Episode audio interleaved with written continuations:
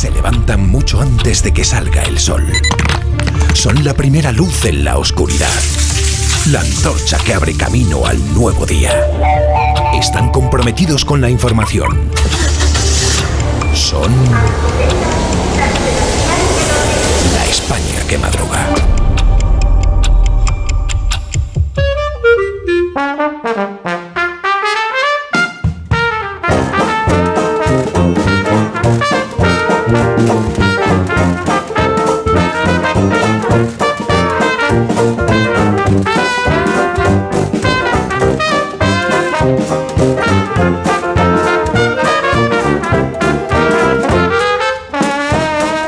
España que madruga, profesor Rodríguez Brown, buenos días. Buenos días, a pesar del gobierno. Daniel Ramírez García Mina, el nuevo, buenos días. Muy buenos días. ¿A qué huelen los muertos? Porque los periódicos de hoy van de eso.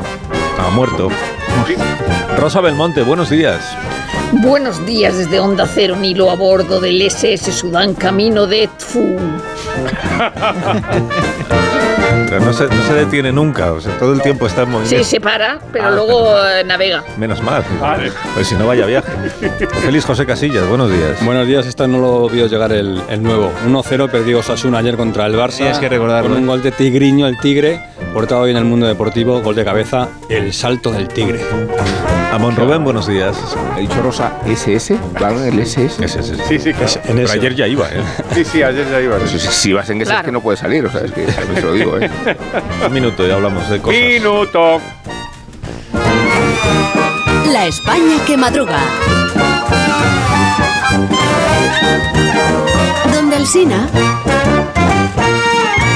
Un más de uno en Onda Cero. Donde el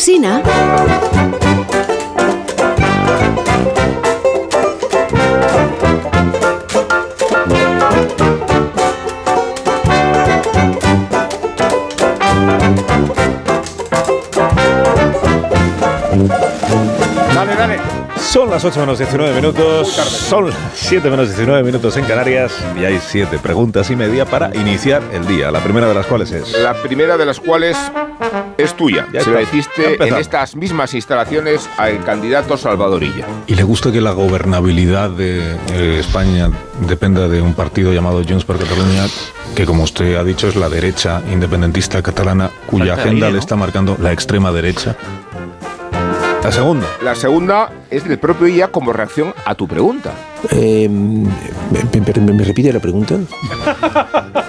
Qué lindo.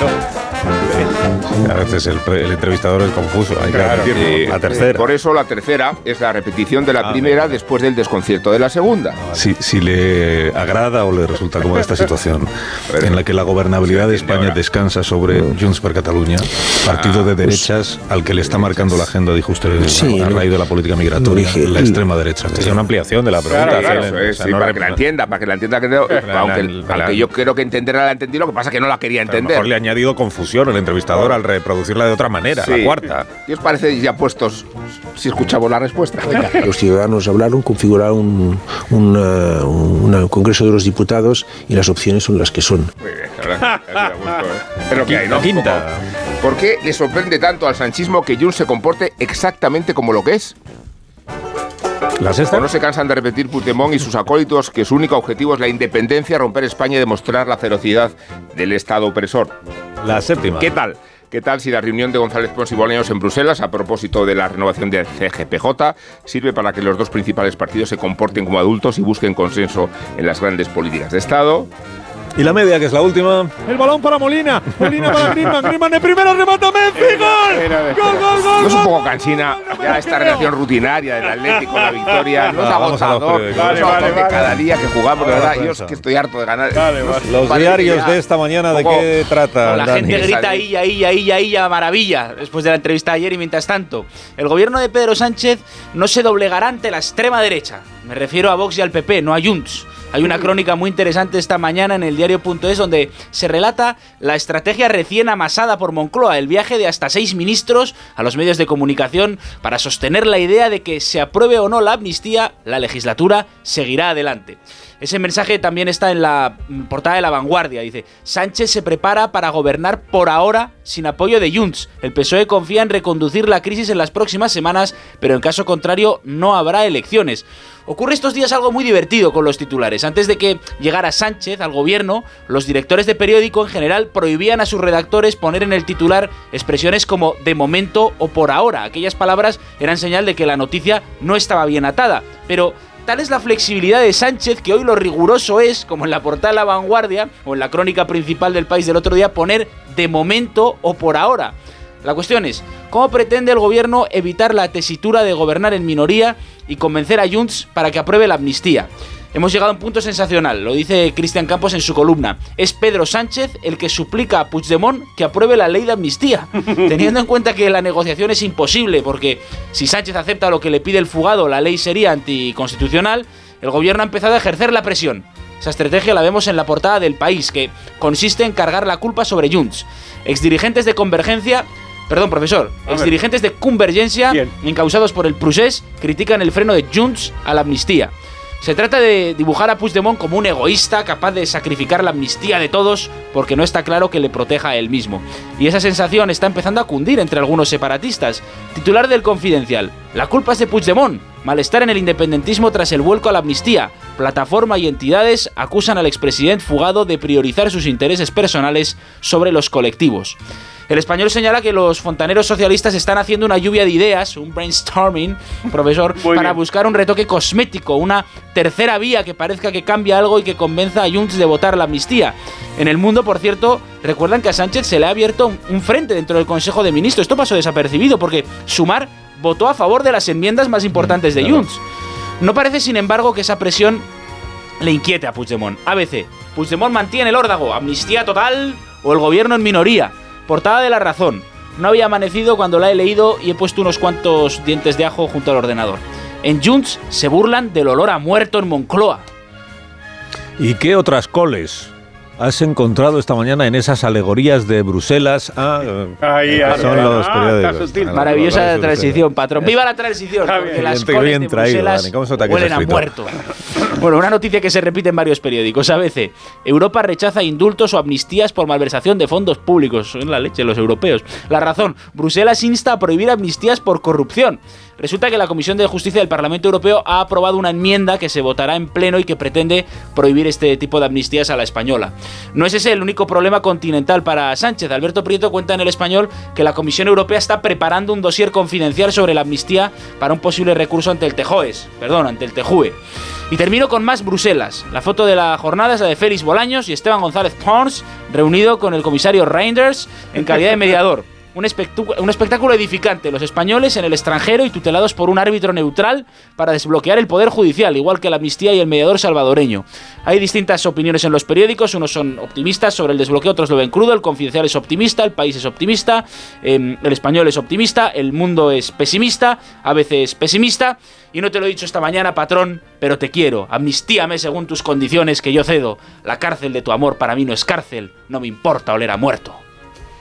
Me, celebro saberlo, eh, gracias. en la hoguera de Rosa Belmonte que arde esta mañana. Rosa. Pues Fernando Palmero en el mundo, a propósito de Eurovisión e Israel, celebra que el festival haya rechazado la petición para que Israel quedara fuera del certamen. Cita a Donatella Di Cesare, catedrática italiana, que dice que el viejo antisemitismo es ahora antisionismo, que todo lo que no puede decirse abiertamente contra los judíos se dice contra Israel. También cita Palmero Ayuso.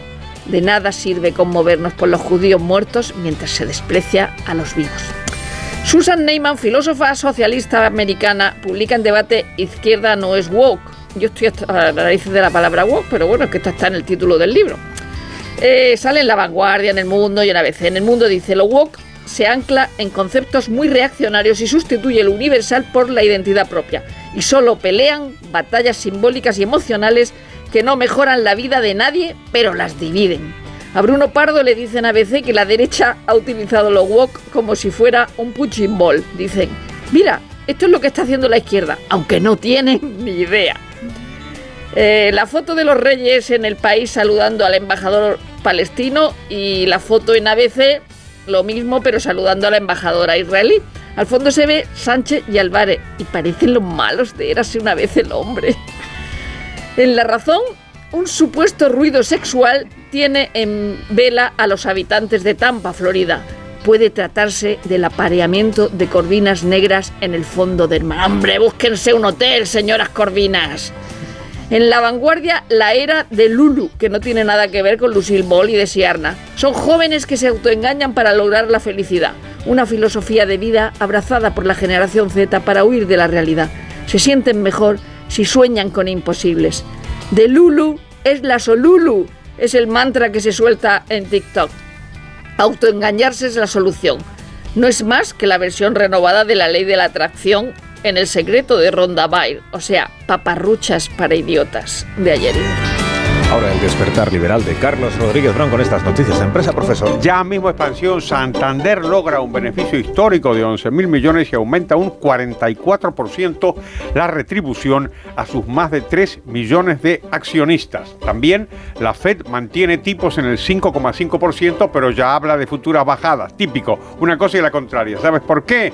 Porque la Fed quiere mantener los tipos y el tipo. ¿Te ha gustado este? Muchísimo, la verdad es que está usted cada vez más ingenioso, profesor. Cinco días, la agenda social del gobierno en peligro si caen los presupuestos. Estos titulares son graciosos, ¿no? Como si la agenda social del gobierno fuera gratis y no la pagara usted, señora. El economista, Madrid va a vender suelos a inversores con alquileres topados por 15 años. Digo yo, ¿por qué no liberan el mercado en vez de estas soluciones imaginativas? Me voy a la prensa económica internacional. Financial Times, Nigeria ha devaluado el Naira para conseguir atraer inversores extranjeros. A ver una cosa, si devaluar la moneda fuera la receta de la prosperidad, mi Argentina natal sería riquísima. en fin, ¿sabes de qué se habla en la prensa económica internacional? de Taylor Swift. Resulta que esta historia de que los Trump y compañía están indignados porque apoya a Biden, Wall Street Journal le llama paranoia populista de la derecha trumpista. Ojo a la noticia esta del Journal y con esto terminamos. Las acciones del Community Bank Corp de Nueva York cayeron un 38% y animaron los temores por los bancos regionales. Cuidado ¿Y la viñeta económica de hoy cuál es, profesor? Buenísima. Hay dígoras y Pachi en el mundo. En la sala del tribunal, el juez lleva puesta una máscara de Groucho Marx y el secretario comenta, es que tal como están las cosas, va de incógnito para no ser señalado.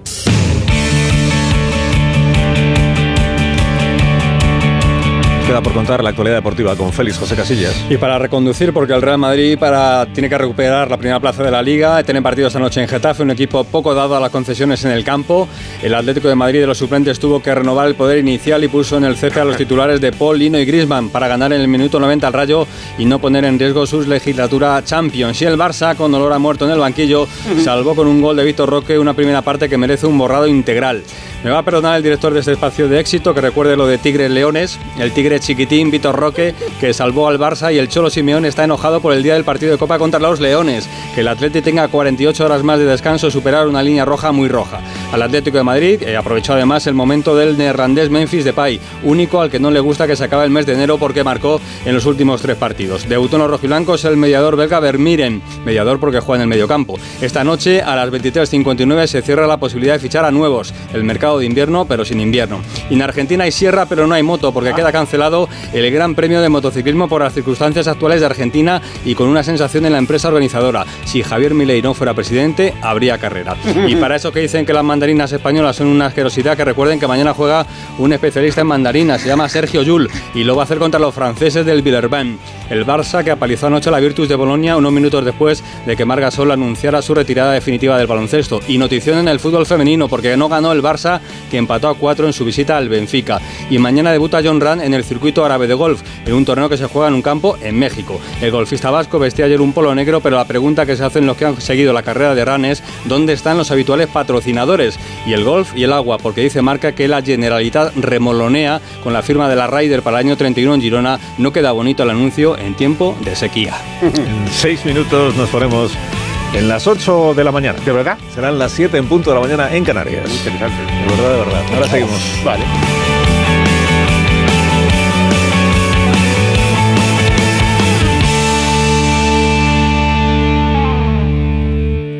Más de uno en Onda Cero. Donde el Sina...